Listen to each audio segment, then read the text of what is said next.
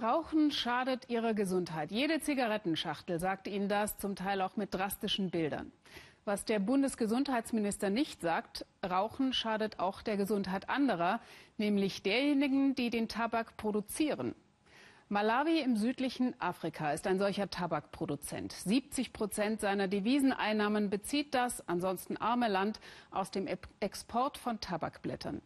Aber wer kümmert sich um den Gesundheitsschutz der Arbeiter auf dem Feld? Thomas Denzel ist der Frage nachgegangen. Der Tabak hilft uns zu überleben, sagt Goliati Chibambo.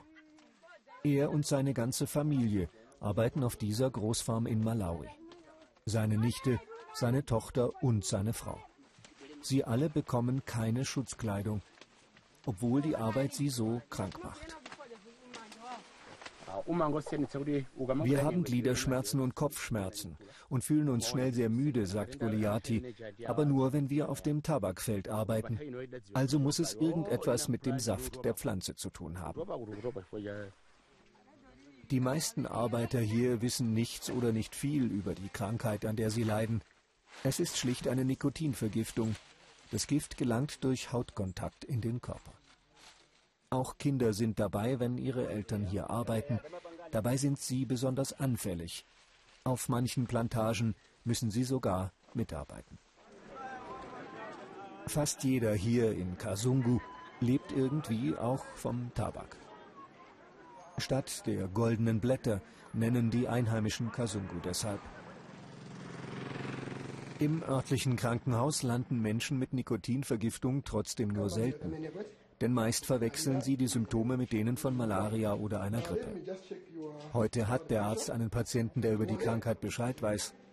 Die meisten Menschen hier aber sind ahnungslos. Doch der Arzt warnt davor, die sogenannte grüne Tabakkrankheit auf die leichte Schulter zu nehmen. Wir hatten schon Fälle, die tödlich verlaufen sind, sagt er, weil es auch zu starken Blutdruckschwankungen kommen kann. Die Farmer sollten sich mehr für diese Krankheit ihrer Arbeiter interessieren, denn sie schwächt auch die Leistungsfähigkeit auf dem Feld und in anderen Lebensbereichen. Die Tabakernte macht krank. Doch in Vorbeugung und Erforschung, wie Nikotin über die Haut den Körper schwächt, ist bisher nur wenig Geld investiert worden. Dabei erwirtschaftet Malawi 70 Prozent seines Exports über den Tabak. Die Auktionen sind die größten weltweit. Tabak ist hier billiger als anderswo, auch weil die Löhne der Arbeiter so niedrig sind. Und ihre Arbeitsbedingungen sind dazu meist schlecht. Auch hier in den Auktionshallen tragen zwar manche eine Atemmaske, andere aber arbeiten ganz ohne Schutz. Auch in den USA und anderswo arbeiten Tabakerntehelfer ohne Schutz, sagt dieser Vertreter der Arbeitsorganisation der Vereinten Nationen. Es geschieht also nicht nur hier in Malawi, sondern weltweit. Und wir wollen, dass das aufhört. Auf manchen Farmen in Malawi werden die Farmer und ihre Arbeiter nun geschult im richtigen Umgang mit Tabak. Die Schulung hier hat der Tabakgroßhändler Limby Leaf organisiert. Er verteilt Comics zur Aufklärung an alle Farmen, die dem Händler Tabak liefern. Die Botschaft Ernte nur mit Handschuhen und Plastikschürzen und möglichst nicht nach einem Regenschauer, wenn die Blätter nass sind. Wir versuchen zu überzeugen, sagt der Großhändler, doch anschaffen müssten die Farmer die Schutzkleidung selbst. Heute ist eine Managerin des Großhändlers auf der Farm. Wie sie uns sagt, würden ihre Vertragsfarmen regelmäßig kontrolliert, und auch das Thema Schutzkleidung werde dann angesprochen. Das, was wir tun, sehen wir als unsere Pflicht an. Aber es ist freiwillig. Wir sind gesetzlich nicht dazu verpflichtet, sagt sie. Wir haben eine Partnerschaft mit unseren Farmern und wollen, dass sie wissen, worauf sie achten müssen.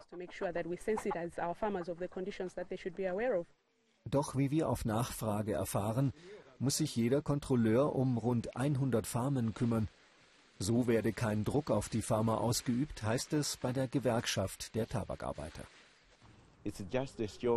Das ist eine reine Showveranstaltung. Wenn man unangemeldet hingeht, dann findet man auch auf diesen Farmen keine Schutzkleidung. Die Arbeitsbedingungen sind erbärmlich. Das ist genau das, was wir auf der Farm erleben, auf der wir heimlich drehen. Goliati Chibambos Familie hat hier niemand aufgeklärt, der Farmer verteilt keine Schutzkleidung. Und die Arbeiter wissen nicht, ob sich die Arbeit wirklich für sie lohnt. Denn der Farmer wird erst nach der Ernte und je nach Verkaufspreis des Tabaks entscheiden, wie viel er ihnen bezahlt. Wir sind arm und brauchen das Geld. Aber auf der Farm, auf der wir das letzte Mal gearbeitet haben, hat man uns am Ende gar nichts bezahlt. Deshalb arbeiten wir hier als Familie zusammen, damit wir uns gegenseitig helfen können, wenn wir wieder kein Geld bekommen. Er und seine Familie hoffen, dass sie diesmal fair behandelt werden.